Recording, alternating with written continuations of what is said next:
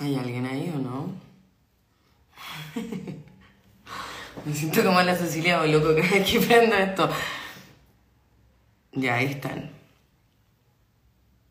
Ay. A ver, esperen un segundito. Tommy, espérame. ¿Quién es el invitado? Ya les voy a, ya les voy a contar, relajado. Eh... ¡Ay, sí! ¡Hola! ¿Qué tal? Muy bien, ¿y tú? Que atrás me siento, te juro que me cago en la risa, me siento como la Cecilia o loco cuando no entra nadie al live, como que hay un minuto en el que uno empieza a transmitir que después le avisa a la gente, ¿cachai? Entonces uno dice como, chucha, no se conectó nadie, ¿cachai? Entonces me cago en la risa, pero bueno, Partamos, eh, bienvenidos todas y todos a un nuevo lunes de live en Economía. Venimos hablándoles sobre el mundo, el fascinante mundo de las inversiones durante... Diego Guzmán, estoy flaco. Eh, sobre el fascinante mundo de las inversiones, sí, es, evidente que esto va a pasar hoy día. Eh, hace bastante tiempo, casi dos años y medio, y hay un tema por el que nos preguntan todo el tiempo, que es sobre el trading, el tema sobre el que vamos a ahondar hoy día en este live. Y trajimos, mira, veo harta gente conocida ahí, nada más ni nada menos que a la persona que está catalogada como el mejor trader de Chile. Ya nos vamos a meter en eso y vamos a explicar por qué ese título y cómo se mide. Así que buenas noches al gran y querido Tomás Claro, CEO de Araucaria. Tomás, ¿qué tal? ¿Cómo estás? Bien, Bienvenido. ¿y tú, Javi? Muy bien, muy entretenido tenerte aquí eh, una hora respondiendo las preguntas de las personas. Les recuerdo a quienes nos están viendo que pueden ir mandando sus preguntas. Y a ti, Tomás, te recuerdo que este es un espacio un poquitito más atrás al que tú estás acostumbrado a exponerte. Aquí vamos a partir desde cero para personas que no están tan interiorizadas en estas temáticas. Así que partamos por lo primero y desde el principio. Explícanos qué es exactamente el trading para quienes no conocen este mundo. Ya, el trading, para mí, un poco mi, definición, se trata de comprar y vender algún tipo de instrumento, en este caso financiero, ya sea acciones, futuros, energía, pero pueden ser otro tipo de instrumentos también, y tratar de darle como una vuelta para obtener alguna ganancia en un, en un corto mediano plazo. Me gusta decir que para mí trading es como menos de un año, pero es porque, por ejemplo, en, en Estados Unidos, cuando tú ya compras acciones y las mantienes más de un año, eso se cataloga en, términos impositivos como inversión más de largo plazo, entonces a mí me gusta decir que es hasta, hasta un año por lo menos. O sea, es un mercado súper líquido, ¿cierto? Eh, idealmente, pero no, no, siempre. No siempre se da así. Oye, eh, ¿cómo te metiste en este tema? Yo creo que hay mucha gente también interesada en saber un poco tu, tu, historia personal. Después vamos a hablar ya de lo más técnico. Eh, yo, yo estudié ingeniería comercial en la, en la Universidad Católica. Ahí, si bien al principio me fui por, por marketing, ya como a los últimos años me cambié a finanzas porque me, en verdad me encantaba todo este tema de las acciones. Y ahí salí y, entré a trabajar a una corredora bolsa, yo pensando que todas las corredoras de bolsa hacían lo mismo, que todas compraban y vendían acciones. Y me acuerdo que entré y me tiraron a, a research, que es como estudios de renta fija, de bonos, donde lo tenía que prácticamente estar leyendo y escribiendo todo el día, lo cual lo encontraba una lata, pero me ayudó bastante un poco a entender eh, cómo valoran empresas, cómo leer los resultados, a leer los, distintos números, porque si bien en la, en la universidad te enseñan eso, como que uno al final de la universidad como que respondís para sacar la nota. Y por lo menos a mí me pasaba como que no, no tenía bien, no me había aprendido bien los conceptos. Y cuando ya los empecé a aplicar, fue como que ya, ok. En verdad, algo, algo aprendí en la universidad. Oye, ¿y cómo tomaste el camino de independizarte? Eh, estuve, bueno, yo trabajé como 12 años en, distintas corredoras de bolsa y estuve,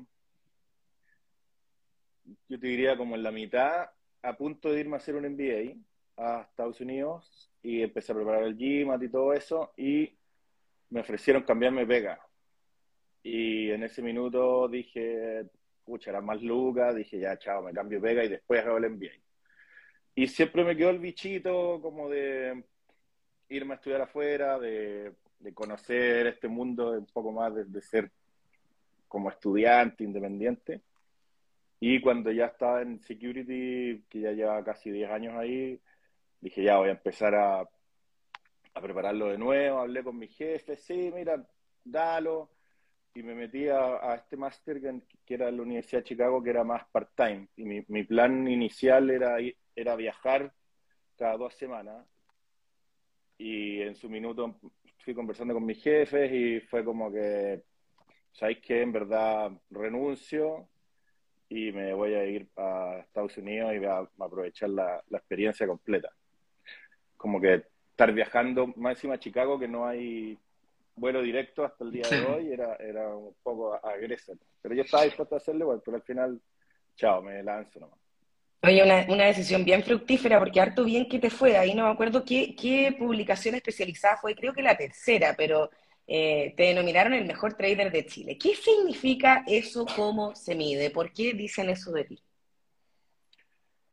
Eso yo creo que es como le dice el oído, clickbait, como puro marketing para que leyeran la nota, porque yo no, eh, yo no me creo el mejor trader de Chile al revés. No, pero tiene que haber alguna forma de medirlo, tiene que haber números, datos detrás de esto, ¿cierto? Sí, pero al tiro de decir que conozco mucha gente que yo considero que es mejor que yo. Eh, ¿Por qué ellos dijeron que era el, el, mejor trader?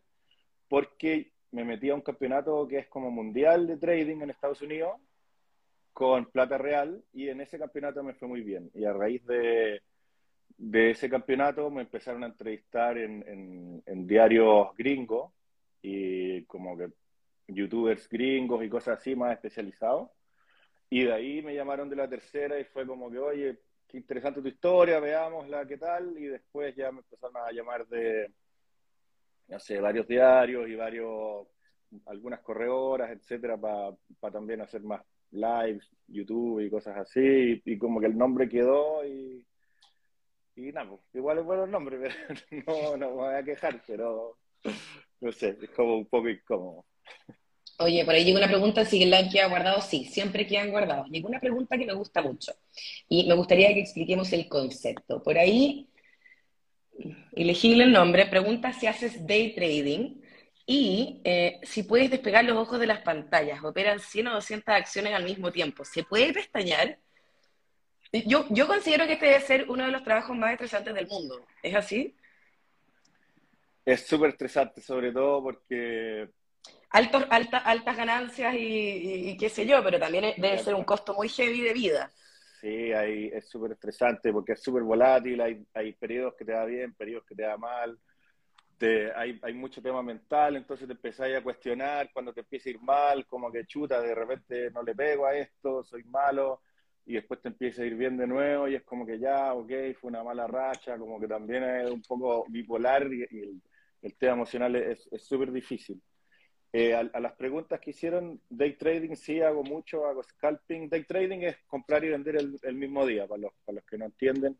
Scalping es también comprar y vender el mismo día, pero eh, muchas veces y, y, ganar pequeños, pequeños pedacitos así como de utilidad y tratar de hacerlo hartas veces. Y también hago swing trading, que swing trading es más tomar un poco posiciones más de mediano plazo, eh, más de un día, una semana, de repente meses. Y sí, estoy todo el día pegado en la pantalla y, y casi que no voy ni al baño. Eso es como una, una cosa mala que se da en la pega y estáis todo el rato así como estresante, como que no, no te queréis ni parar porque te voy a perder algo. Oye, mira, sabes que empezaron a llegar muchas preguntas, así que vamos a hacer algo distinto. Confirma ahí la Fran, que es la señora. Oye, qué, qué bueno que esté la Fran, porque yo le mandé un interno y no me pescó, porque yo quiero declararme fanática de la perrita de ustedes, de la Sara, y yo me quiero candidatear en vivo y en directo para ser su babysitter oficial. Así que cuando queráis, Fran, respóndeme ese interno porque estoy enamorada de tu perrita. Buenísimo. Tomás, Tomás, Tomás Vilches pregunta, ¿dónde empezar para hacer trading? ¿Cuál sería un primer paso para una persona en Chile que quiere meterse en este mundo? A ver, yo creo que hoy en día tenemos la suerte de, quizás ahí te la frase, de quizás lo que no pasaba hace 10 años, 15 años, que fue cuando empecé yo, y que es, hay, muchísimo material online gratuito, muy bueno. Eh, sobre todo en inglés. Pero hay, YouTube, hay, muchos influencers financieros que están poniendo mucha información gratuita. Alguien comentó Richard Moglen, que, es un youtuber que, que, sube mucho material educacional también, que es muy bueno.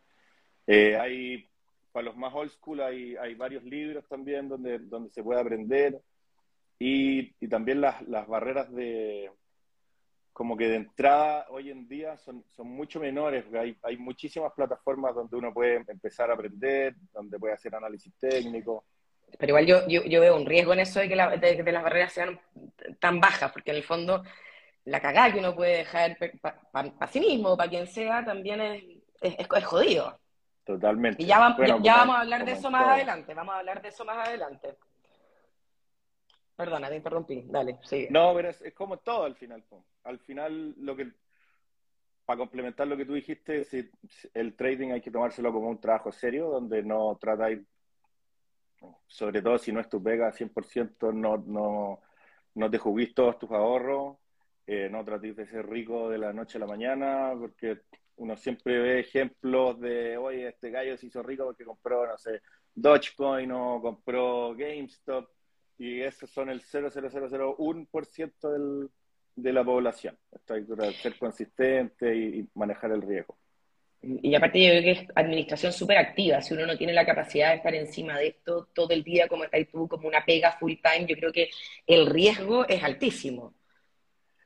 Es que también eso, yo me gusta decirlo mucho, yo encuentro que hay que, si no tienes el tiempo o si tenés otra pega o o no sé, o, tu personalidad no es de estar todo el rato mirando, también podéis hacer trading y de distintos plazos, ¿no? O sea, podéis hacer swing trading, podéis comprar, vender. La, la gracia de ahora de, de las plataformas es que tú puedes poner una orden de compra y que se ejecute automático en, cuando llega algún precio, donde automáticamente se te pone el stop loss, entonces tú ya no tenés que estar pegada a la pantalla mirando por si, no sé, pues tú pensáis comprar algo porque tienes una tesis en tu cabeza de que va a subir y si empieza a bajar antiguamente tú o tenías que estar mirando todo el rato si baja, vendía. Ahora tú decís, ok, voy a comprar a este precio, pongo el stop loss al, al tiro y el take profit y me voy y puedo llegar al día siguiente y, y mi posición o se ejecutó con pérdida o con ganancia, entonces también te permite eso del trading para la gente sobre todo que está empezando eh, tener una pega y hacerlo de lado, pero hay que ser muy consciente de, como tú dijiste, de tus timings, ¿sí? No sé, me conozco gente que está todo el rato mirando la pantalla, ya compro, vendo, compro, vendo, y de repente lo llaman a una reunión y el gallo está preocupado como de mirando el celular y en la mitad de la reunión pasa, no sé, se quema una fábrica de la acción que compró y el gallo en, la reunión estresadísimo viendo cómo se está perdiendo plata. Entonces también hay que ser muy consciente de eso. es que yo creo que esto no es para todo el mundo. Yo creo que hay que tener bastante eh, guapa. Al final hay que tener mucha guata, pero también lo que uno tiene que tratar de hacer es justo eliminar la guata y tratar de automatizar tu mente o automatizar eh, los sistemas que, tengas y tratar de, tomar las decisiones lo menos emocionales posible y más racionales. Entonces, al final hay gente que es muy aversa al riesgo y que no le gusta tomar riesgo, pero que son muy buenos traders.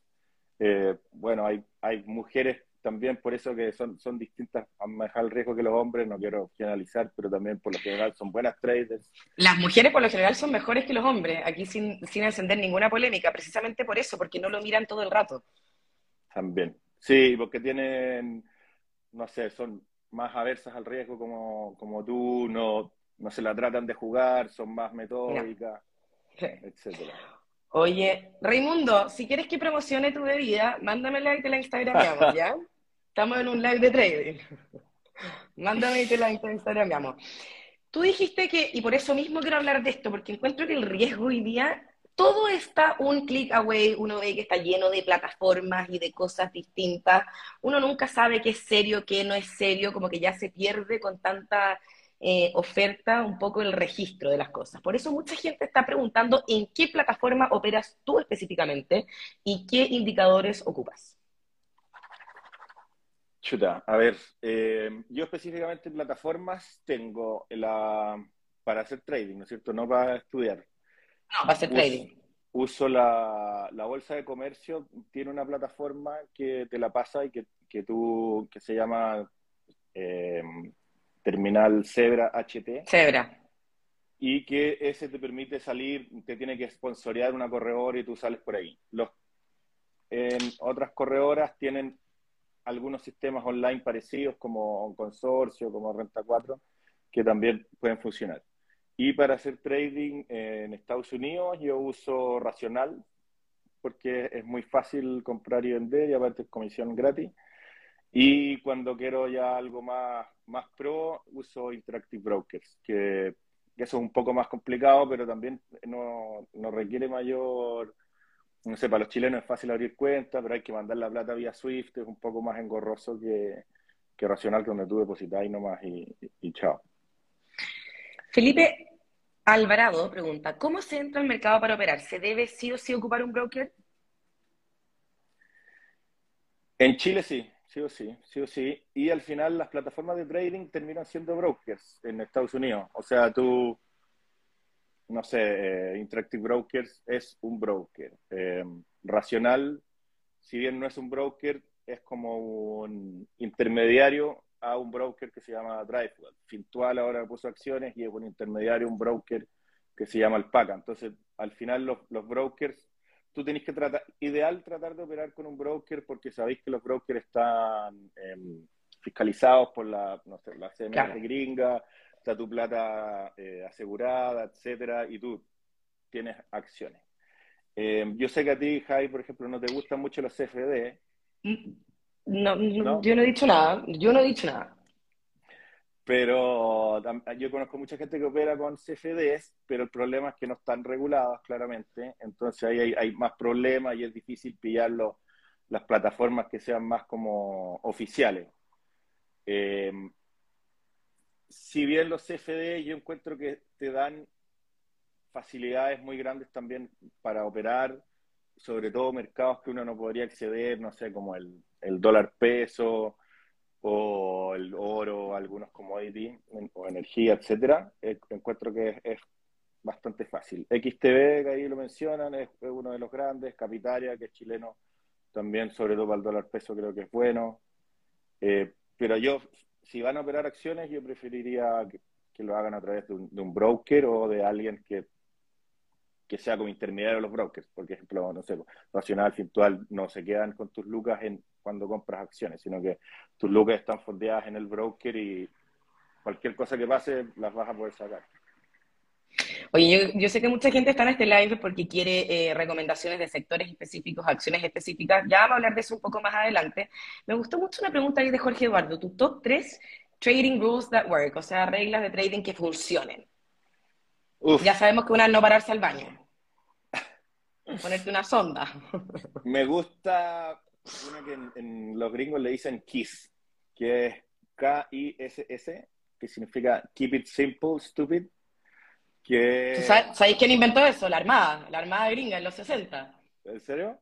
Sí, bueno, es un principio que dice que, que la simpleza debiese ser un objetivo en todo orden de cosas en la vida, porque tiene la mayor, el mayor nivel de satisfacción de los usuarios y interacción también. Por eso keep it simple, stupid.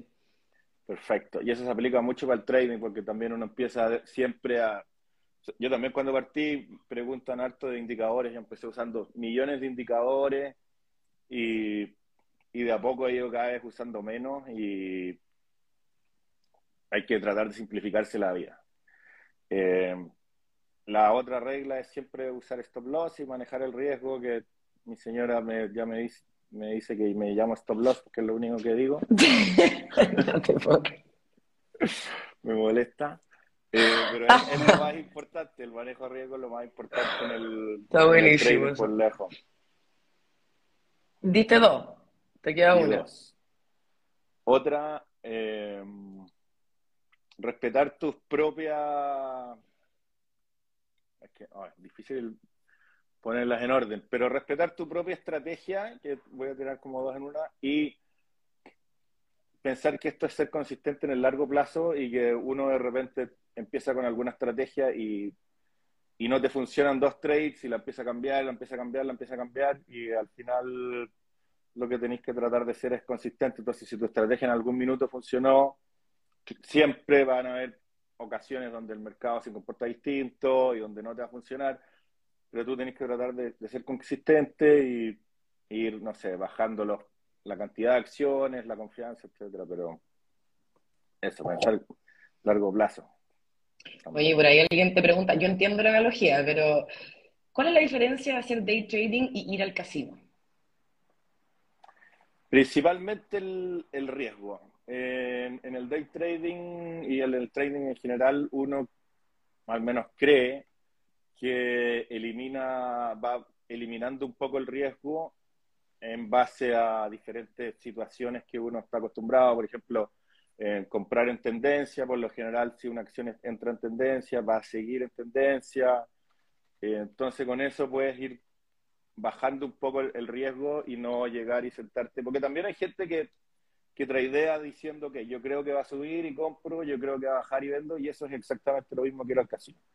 Al final, si uno dice, ok, va a bajar por esto, y si se da, voy a hacer esto, vaya eliminando el riesgo, vaya eh, cortando tus pérdidas, también tú tenés que tratar de apostarle a situaciones donde el retorno va a ser mayor al riesgo, y, eso lo podéis medir de cierta manera. En el, en, el, en el casino, al final, o sea, la casa tiene muchísimo más probabilidades de que te ganen.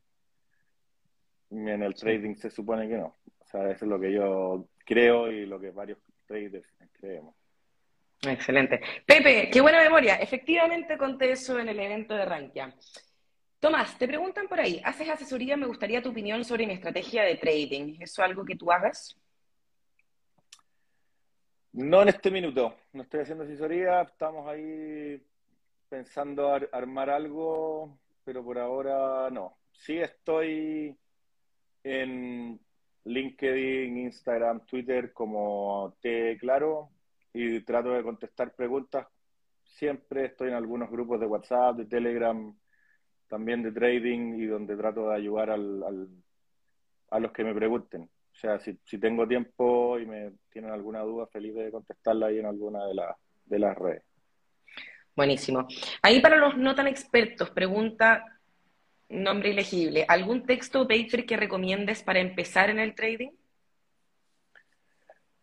Eh, para leer me gusta el libro Market Wizards, que te habla siempre mucho del manejo de riesgo y son entrevistas a traders famosos de todas las áreas.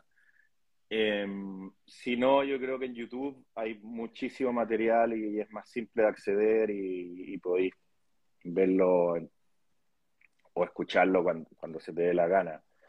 Em, eso, eso principalmente. Trader Live, Richard Moglen, eh, me gusta mucho lo que hacen en, Estados Unidos. Excelente. Ahí Arnold Cass pregunta, recomendaciones para crear un plan de trading. Mm, buena pregunta. Yo partiría de lo más básico. Eh, ok, me levanto, ¿qué hago? ¿Qué reviso? Y voy anotando todo eh, una vez que ya tengo como que la, en lo general me empiezo a ir a lo, a lo más específico. Ok, ya revisé esto, ahora hago un scan de, de, las acciones bajo los parámetros que yo quiero. Ok, las acciones que reúnen los parámetros que yo estoy buscando, de estas son las, las 10 mejores. Algo que me gusta mucho recomendar es que pasa mucho que te, siempre te dicen, oye, aquí hay que diversificar, cómprate, sobre todo los, asesores clásicos que te dicen, compremos 10 acciones, 20 acciones, porque así diversificáis. Aquí yo, yo, yo encuentro que hay que justo lo contrario, hay que tener 4 o 5 acciones. Entonces tú una vez que identificas las acciones que te tincan, si tenéis solo cuatro o cinco, te vas a tratar de fijar en las que reúnen tus mayores requisitos o las que son, no sé, el riesgo retorno que tú estás buscando va a ser lo más adecuado. Y sobre todo si ya tenéis dos, te quedan solo dos y tenéis diez y es como chuta ya. Tengo que ser muy, muy específico en, cuál voy a elegir y eso te va a ayudar a, seleccionar las mejores acciones. Y mm. eso, y, tener tu plan de salida claramente si, si, se, si se da tu tesis o si no se da. Que eso es igual de importante. Tú estás súper encima entonces de cualquier noticia que pueda venir de, las de tus empresas de interés todos los días. Sí. Estoy. Tengo Reuters que sacan noticias, estoy suscrito a un. Me duele eso, me duele eso personalmente, pero bueno. No, no me da para Bloomberg todavía. Algún día, algún día. Será porque es el mejor servicio, es más, es, más, caro, es más caro. Es más caro. Oye, eh, tengo varios servicios donde saco noticias alertas en Twitter y los mismos grupos de WhatsApp que siempre nos vamos enviando noticias que uno no leyó, el diario, oye, viste esto, etcétera. hay que estar oye, full metido. Y, tu vida parte, o sea, tu día, no tu vida, tu día parte con este scraping de noticias, ¿a qué hora? Mi día parte el día anterior, en la noche, revisando un poco el día y preparando el día siguiente. De ahí me leo los diarios que, que, que, que salen en la noche. Las portadas del día de mañana. Las portadas, pero por ejemplo estoy suscrito al, financiero que te llega el día a las 10, 11 de la noche, el, día. casi, ya casi todo. Casi todo hoy día. Entonces leyendo eso, eh, estoy suscrito a varios como eh, servicios de, de, noticias que te mandan noticias, gráficos.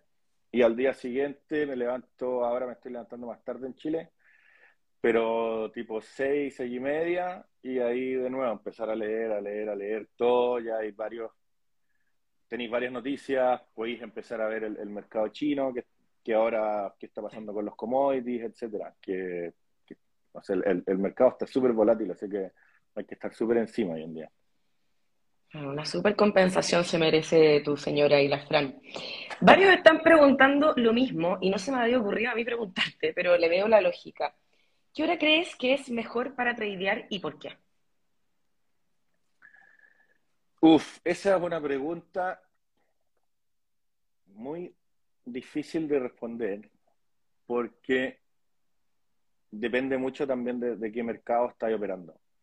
Eh, si quieres hacer intraday en Chile, hoy en día te recomendaría empezar a las once y media, que es el, cuando abre el mercado americano, porque antes de eso no hay liquidez.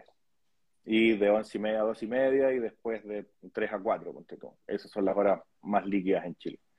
En Estados Unidos, eh, cuando abre Estados Unidos siempre tenéis la mayor liquidez. Hay gente que le gusta em, tradear el, el pre-market, que ahora mm. último se ha vuelto muy líquido también, y tenéis variaciones de precios muy grandes. O, o el aftermarket. En Estados Unidos yo trato de tradear más durante el día común y corriente, por así decirlo. Eh, hay commodities que se mueven mucho en la noche. Entonces yo respondería el, cuando tenga tiempo la persona, como dije antes, si, si tiene una pega full time, no le recomiendo estar metido toda la mañana porque si no lo echan, no por estar pegado en la pantalla va a estar muy, muy incómodo. y también, también dependiendo del mercado de interés. Exacto. Sí, pues, o sea, si vais a tradear China, no, no, no sacáis nada con tradear. No. Ándate a ir, ándate a ir a Asia preferentemente. Oye, eh, hay pregunta de David San Martín. ¿Operas de lunes a viernes o dejas fuera el viernes? Lunes a viernes, todo el día. Perfecto. Oye, yo me quiero meter, uf, está lleno de preguntas y me carga no, no, no contestarlas. Eh, ah, esta me gusta. José Manuel, ¿tradean los datos macroeconómicos? Sí, harto. Sobre todo hoy en día que, el, que está el mercado americano, sobre todo moviéndose full por datos de inflación y hay y sale una inflación buena y la bolsa te sube 3% y sale mala y te baja 4%, entonces hay que estar mirando los datos de inflación, los datos de desempleo, etcétera. Sobre todo los, americanos. Oye, necesito que cambiemos un poco de tema. Sé que hay miles de preguntas y vamos después a tratar de retomar, pero yo quiero pasar a un tema más de perspectivas, porque yo creo que hay algo, hay pocas cosas en las que estamos de acuerdo en Chile de momento eh, en general, a rasgos generales. Yo creo que una de esas es que la cosa se viene más o menos, no solo para Chile, sino que para el mundo. Eh, te quería preguntar un poco ¿Cuáles son tus perspectivas para Chile y para el mundo? Y después ya lo bajamos un poco a información más en particular de a, a, dónde nos podríamos meter. A ver, mis perspectivas, yo no soy ningún economista, así que es un poco lo que el consenso. Creo 100% que se viene una recesión muy fuerte en Chile y no sé si va a ser fuerte o suave, como dicen algunos en Estados Unidos, pero yo creo que por lo menos hay recesión. Va a ser. Y no sé, lo divertido es que de repente hay gente que dice que ya está en recesión, otros que todavía Biden dice que no, entonces al final eso me, da un poco lo mismo. Eh, ¿Qué siento yo? Que los mercados se adelantan y que la bolsa ya cayó por la futura recesión y que es lo que creo yo un poco la bolsa yo creo que es buen momento para meterse, sobre todo en la bolsa americana, que está, que ha caído súper fuerte y que se va a empezar a anticipar a los datos económicos. Y siempre los datos económicos, sobre todo el tema de las tasas de interés, inflación, desempleo, mm. son indicadores eh, que van retrasados al, como un poco a la realidad y la, y la bolsa se trata un poco de anticipar a eso. Entonces, yo no estoy negativo en la bolsa americana, por lo menos. Bolsa chilena, eh, estoy un poco más cauto. Creo que si la bolsa americana se empieza a reactivar, obviamente nos va a agarrar la, para la bolsa chilena. Em, estoy muy metido y no sé bien qué está pasando en China, porque un día dicen que van a relajar las medidas, y otro día no. No sé cómo los maquillan los números del, del, del PIB de la juguera y lamentablemente eso también para la mayoría de las compañías chilenas es súper importante, sobre todo las de commodity. Entonces, viendo todo un poco eh, día a día lo, lo, que está pasando.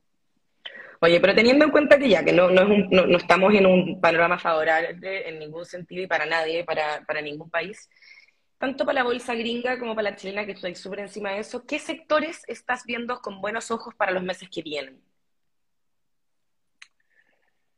Creo que el sector energético va a seguir andando bien, que ha andado increíble todo este año. Eh, en Estados Unidos estamos hablando. Eh, creo que el tema que ahí también están, están preguntando, creo que Sokimich y el tema litio va a seguir andando bien en Chile y en el mundo. Em, creo que los, bancos pueden, pueden empezar a andar bien. Y, creo que todo un poco el sector de Estados Unidos. A mí me gusta eso de que cuando están todos medios apanicados y piensan que se viene el fin del mundo, creo que es, cuando hay que empezar a comprar y sobre todo acciones que han, que han caído mucho en Estados Unidos. Vapores, ahí pregunta Andrés, no estoy tan creo que se un buen dividendo, pero en el largo plazo no, estoy tan positivo. Em, bueno, claro, tuvieron muy buenos años. Oye, em, bueno, eso te quería preguntar un poco, acciones más específicas, tanto en Estados Unidos y en Chile, que son tu fuerte. Espérate, pausa. Están haciendo muchas preguntas que, que, ya contestamos y no podemos ir para atrás porque todavía quedan varias, pero les recuerdo que el like queda guardado y lo pueden ver yo lo subo inmediatamente después de que terminemos a las 10 y lo pueden volver a ver. Ya respondimos varias, varias de las preguntas. Tal cual. Acciones en específico en Chile, Sokimich, la que dije. Eh, CAP que están preguntando, me, me está empezando a gustar.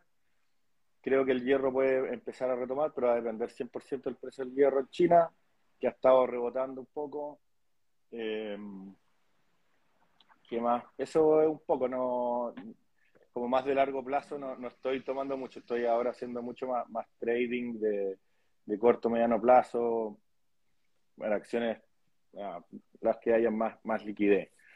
Creo que el, el, Banco Santander podría andar bien, y si Chile empieza a retomar, las, las grandes deberían empezar a andar bien, un poco eh, COPEC, Banco de Chile, etcétera. Eh, Entel no me gusta tanto. Por ahí están preguntando, la TAM, han, tenido malas semanas.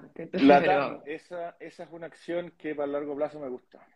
Creo que todavía hay una fuerza de venta muy grande en el corto plazo, eh, sobre todo por, por, los bonistas que cambiaron acciones, que es un tema más específico, pero hay, hay, hay mucha venta hoy en día. Pero si la podéis aguantar a un año, me, es una de las acciones que, que me gustan. Ya. Nada más que nada más, porque en el fondo ahí van a empezar a preguntar por todas las acciones había y, compañías había y por ahí. Entonces tenemos que salirnos de esta dinámica en algún momento. En el fondo es lo que te gusta. Yo te quiero hacer una pregunta. ¿Tú qué le dirías a las personas con baja tolerancia al riesgo, como por ejemplo yo, sobre invertir en activos riesgosos? Eh, es que baja tolerancia al riesgo no es nula tolerancia al, riesgo. Pues. Entonces, igual podéis invertir en activos riesgosos, pero tenéis que tomar en cuenta que es plata que podéis perder y que eso también hay un, un amigo en, en, Rankia dijo algo importante en una de las charlas que era también en tu como tu cuenta mental. Entonces, también tenéis que considerar no solo tu cuenta bancaria, sino que también tu cuenta mental. Sí, pues, si, podéis dormir en la noche. Claro, entonces hay, hay, otro trader muy famoso que te diga, no, si no podéis dormir en la noche, vende la mitad de lo que tengáis, para, decir, para partir. Y si seguís sin dormir, vende de nuevo la mitad y vende de nuevo la mitad. Entonces solo compra lo que, lo que estéis dispuesto a aceptar eh, según el riesgo. Si son criptomonedas, tenéis que estar dispuestos a, probablemente que lo perdáis todo. Si es una acción como Copec, ok, no sé, quizás puedo perder un 10%. Y tenéis que ir viendo un poco el, el, tipo de de activos donde te estáis metiendo que tienen distintos riesgos y, y en base también al, riesgo que podéis tomar eh, es la, apuesta. ¿no? no vaya a apostar lo mismo por una acción que tú crees que va a caer un 10 con otra que se puede caer un 80%. Muy importante ahí lo que dice la Clau Guerra, identificar tu perfil de inversionista. Uno tiene que conocerse y saber cuánto está dispuesto a tolerar. Eso es lo primero, como conocerse un poco.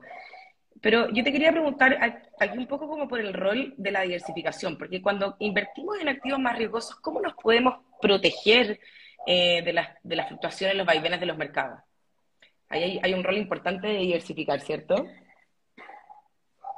Depende de, lo que estés haciendo, porque si estáis haciendo solo trading, yo encuentro que diversificar es lo peor que podéis hacer. Y tu única manera de defenderte del riesgo es eh, tener manejo de riesgo, que se le llama, aplicar el stop loss. Eh, claro, esto aplicado solo para la gente que hace únicamente trading. Que hace trading, claro. Si tú tienes, no sé, tus ahorros, claramente no te recomiendo eh, meterlos 100%, sino que ahí eh, un poco más diversificar, ir tomando, comprando ETFs más a largo plazo o portafolios de, de cosas que, que tú sabes que en el futuro va a rendir, como S&P, ir lo que lo que dicen, ir comprando de a poquito todos los meses, ir, guardando un colchón por ahí. Eso lo encuentro que es como la, única manera de, diversificar un poco tu riesgo y no poner todos los, huevos en la canasta. En la misma canasta. Oye, em, te quería preguntar un poco también como qué importancia le asignas tú a estudiar, a asesorarse en las inversiones, porque muchas veces, yo no sé si te ha pasado ahora que estáis bastante más expuesto que antes, pero uno empieza a conversar con las personas y muchas veces uno se da cuenta que entran a tal o cual activo, a al que sea, porque tuvieron buenas rentabilidades pasadas o porque el amigo o el primo están metidos y eh, en el fondo lo hacen por las razones equivocadas. ¿Qué opináis un poco de, de este tema, que es tan importante?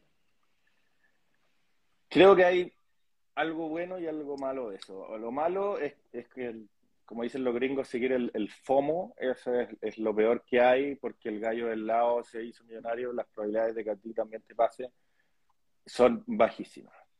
Eh, sí creo que es bueno que si a alguien le está yendo bien y, y, empezar a informarse y empezar a meterse, ok, me interesa, este gallo yo sé que la hizo, de repente voy a empezar a meterme con algo, con un poquito, pero para ir aprendiendo. Eso me, parece increíble porque hay mucha gente que me dice cómo empiezo y mi respuesta siempre es empieza nomás. Con muy poca plata y, asume que la vaya a perder, pero empieza. anda, anda aprendiendo, etc. Em, claramente hay gente que se dedica a esto, a asesorar. Eh, hay gente muy buena, y, pero también hay gente muy mala, hay que, hay que estar ahí preocupado. Hay, hay, no sé, hay algunos lugares que te que siempre a fin de mes necesitan agarrar comisiones, entonces te dicen ya vendamos y compremos porque hay un mandato del jefe, ya hay que moverle la cartera a esta gente, entonces ahí también hay que tener, tener ojo a, a quién estáis, estáis siguiendo. Oye, y respecto a eso mismo, porque han habido muchas estafas en este mundo, eh, se ofrecen de repente rentabilidades insólitas y la gente sigue cayendo, no creáis que esto es tan, eh, que esto es tan inusual, es bastante usual. Eh, ¿Cómo podemos evitar caer en, en estos temas? ¿En qué nos fijamos? Yo diría que la primera alarma o red flag es cuando alguien te dice que te garantiza una cierta rentabilidad. O sea, si, si el gallo te dice, oye, eh, pásame las lucas, yo te garantizo que vaya a ganar un 1% todos los meses, ya que te garanticen algo, esa es, como casi imposible, a no ser que... Ni con la renta fija. Claro, a no ser que sean bonos del tesoro, pero que, que ni siquiera, ¿cachai? Entonces, eso es lo primero. Después, ya cuando te hablan de rentabilidades inusuales, o sea, siempre toma, creo que hay que tomar en cuenta un poco el, el, de parámetro, el, el, Standard Poor's, que te puede rentar en promedio, no sé, un 20% al año, y si ya de alguien, alguien te está ofreciendo, oye, te aseguro que va a rentar un 50 al año, o un 20 al mes, o, un 5 al mes, ya eso es, muy, muy raro. Yo partiría con lo de... Espérate, súper buen tip. Entonces, mirar el S&P como, como promedio. Porque la, está probado, incluso Warren Buffett le hizo una apuesta a un par de personas que casi nadie le gana al S&P en el largo plazo. Entonces ese es tu, es tu parámetro número uno. Y si alguien te dice que te asegura una rentabilidad mucho mayor, o sea, ya que te la asegura es muy raro, pero si le fue bien y te dice, mira, yo quiero tratar de, ok, míralo, pero ten cuidado. ¿Cuáles serían los otros? Dijiste ser el primero. Eh, bueno, la rentabilidad garantizada y que, le ganen al S&P, que te aseguren eso, eso, esas dos creo que son red flag. Eh, tercero, em, saber quién es este tipo, un poco, a, averiguar quién está metido, porque, no sé, de repente incluso ir a ver la oficina, hay gente que, que no sé, es puro humo, que es una, un Ponzi, o sea, si el gallo aparte le estáis pasando plata y, aparece, y antes tenía un Lada y aparece en un Ferrari, yo ya es, red flag máxima. ¿Tú sabes quién cayó por ese concepto? Es que a uno no se le ocurriría ir a las oficinas de las personas, pero ¿tú sabes quién cayó por ese concepto? No. Alberto Chang. Muchas de las oficinas que decía ah. que tenía de, distintas empresas no existían. Eh, y algunos periodistas se nos ocurrió ir. y no existían. Así que yo también lo encuentro una, una súper buena idea. Em, a ver. Sí, cuando el gallo te dice, oye, no, pero juntémonos en un Starbucks. No, pero ¿qué es la oficina? No, pero si Starbucks eh, te queda más cerca. Entonces ahí hay, gato encerrado. ¿Cuánta rentabilidad anual logras con el trading tú? ¿Yo? Como Pregunta Gabriel. 100% garantizado, así que mándeme su lugar. no. No. después, después de todo el discurso. Depende muchísimo, es, muy difícil. Un año como el 2020, que fue un año muy bueno, me fue increíble y saqué casi 500%, pero un año normal yo trato de ojalá sacar un 30% y con eso ya eh, quedo feliz. Porque al final lo, lo, que se trata de este negocio es, y ya hablan mucho, es del interés compuesto. Entonces... Intereses sobre intereses. Claro, entonces tú un 30 un año, después el, mismo 30 sobre mayor capital y mayor capital y mayor capital y va haciendo crecer tu, tu capital. Excelente. Te voy a preguntar por una, una, última cosa, porque sé que es un tema que te gusta y lo han preguntado durante todo el live, y es cripto, el tema cripto. Digamos que no, pensé que iba a decir 5%, no, pues como el mejor trader de Chile va a tener un 5%. eh, el tema cripto. Bueno, digamos que yo creo que no ha habido un momento más difícil para las criptomonedas que este. Estamos de acuerdo, ¿cierto? Y por ahí varios preguntaban si tú creías que ya Bitcoin tocó un piso histórico. Eh, Aunque hay, noticias, hay noticias hoy día que no son muy alentadoras, ¿ah? que harían a uno pensar que, quizás que, que no. Eh, yo creo que podemos, estamos todavía en, en, volatilidad, quizás pueda seguir bajando. Estamos empezando a ver eh, distintos tipos de, de contagio después de que quebró esta exchange gringo que se llama FTX. Y hoy día otro de los grandes que es Genesis estaba hablando que está con problemas. Aparte hay un, el, el, FTX se hackearon varias monedas y eso las están vendiendo al mercado. Hay, hay muchísimas razones por las que quizás pueda seguir cayendo. Yo sí soy un positivo de las criptos, sobre todo de las grandes, que son eh, Bitcoin y Ethereum, y creo que, no sé, de aquí a seis meses va a estar más arriba. Pero no me atrevo a decir que ya tocamos piso por, por esta nueva información que, ha estado, no sé, estas últimas semanas. Perfecto. Te tinca que nos quedan 10 minutitos, vamos con varias preguntas que llegaron. ¿Es importante para ti el análisis fundamental cuando haces trading? En parte sí, yo soy más, un poco más de, análisis más de, corto plazo, de, técnico, pero también ocupo el, el, fundamental, no tanto ver ratios, ni si una acción está barata o, cara, sino, no sé, por ejemplo, las vapores, como tú dijiste, que tuvieron un super ciclo y las tarifas estaban subiendo. Claramente eso le va a pegar bien a la acción y va a hacer que entre gente. Y eso es un poco de análisis fundamental. No me estoy fijando, está barata, está más barata, que es algo, por ejemplo, que le gusta mucho a los, a los más, a los fondos mutuos en Chile, que te dicen, oye, pero compra esta acción que está a 0,5 veces PU. Bueno, pero puede estar a 0,4 y 0,3. Prefiero ver crecimientos en, en, ingresos, crecimientos en utilidades y que el, el, fundamental del sector y, acompañe. Em, me baso mucho en análisis técnico, pero simple, eh, soporte, resistencia, algunas medias móviles también ahí preguntaron.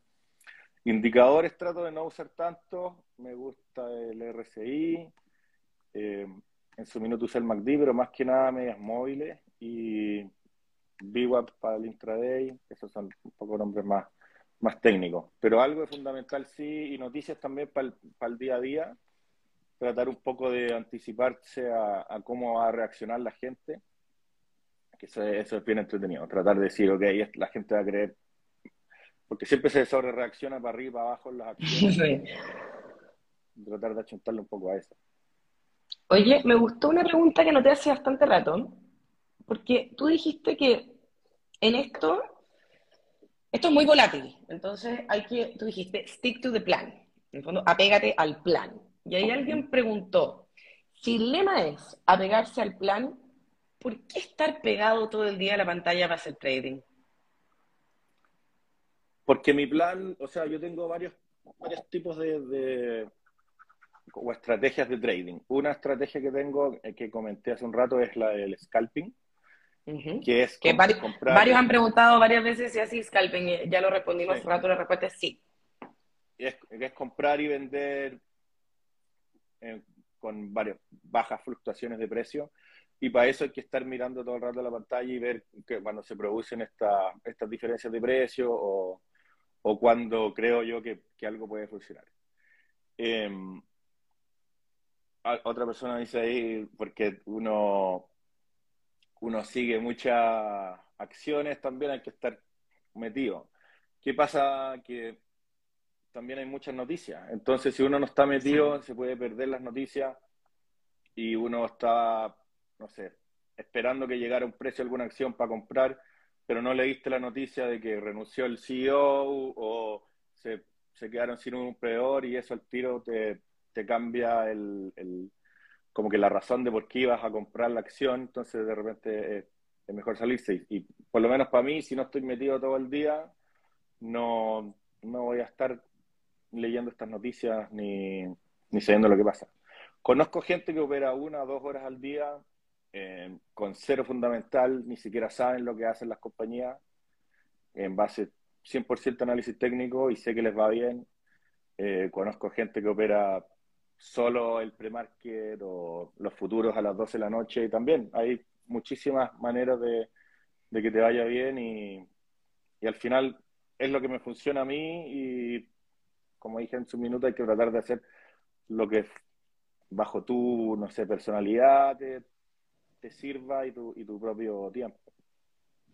Oye, después de esta conversación quedo muy iluminada para tu próximo regalo de cumpleaños. Te vamos a tener que regalar un Bloomberg a ti. O sea, increíble que no lo tengáis, porque tú caché que eso es un one-stop shop. Ahí sale todo lo que tú necesitas y no tenés que estarte metiendo en los distintos sitios. Em, vamos a decirle a la Fran que te regale uno también. ¿Tienes, ¿Tienes algún mentor? ¿En quién te, inspiras? Em, nunca he tenido mentor, por, no sé, por suerte o mala suerte. Em, he ido aprendiendo, sí, de, jefes, y, pero por la mayoría de las cosas las, aprendí solo. En Estados Unidos sigo a varios traders que publican cosas interesantes, como un gallo que se llama eh, Alpha Trends, que es, muy bueno. Eh, Richard Moglen entrevista a muchos gallos muy buenos también. Eh, un gallo que se peleó conmigo en su minuto porque lo encuentro muy bueno, que es Mark Minervini. Eh, hay, hay muchos traders que yo trato de aprender y que llevan años en esto. No tengo mentor ni alguien que le diga, oye, te tinca esto, no te tinca. me, me habría encantado, pero no, fue el camino que seguí, nomás fui más autodidacta. Oye, por ahí preguntan si, se puede saber de, las malas también. ¿Tu peor año? ¿Operando qué? Mi peor año. Bueno, yo me perdí todo varias veces. Eh, compré la Polar full apalancado, carísimo, y, nos perdí. Con, con, un par de amigos nos perdimos todo. Tuvimos que pedir crédito a los bancos, plata a los amigos para poder pagar.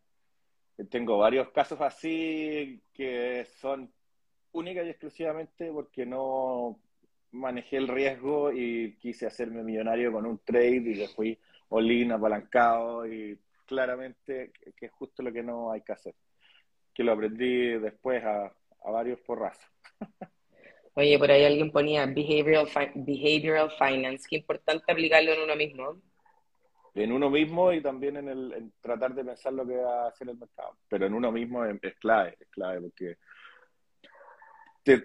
no sé, vos tenéis varios, el confirmation bias, por ejemplo, que es que tú crees que estás en lo correcto y entonces buscáis información que te confirme. reafirme eso, sí. Claro, que te reafirme, pero entonces tú empezáis a googlear como que ¿es esto verdad? Y obvio que te van a salir 100 resultados que sí, es verdad, versus a lo que habría que hacer es justo contrario, tratar de, de refutar tus ideas.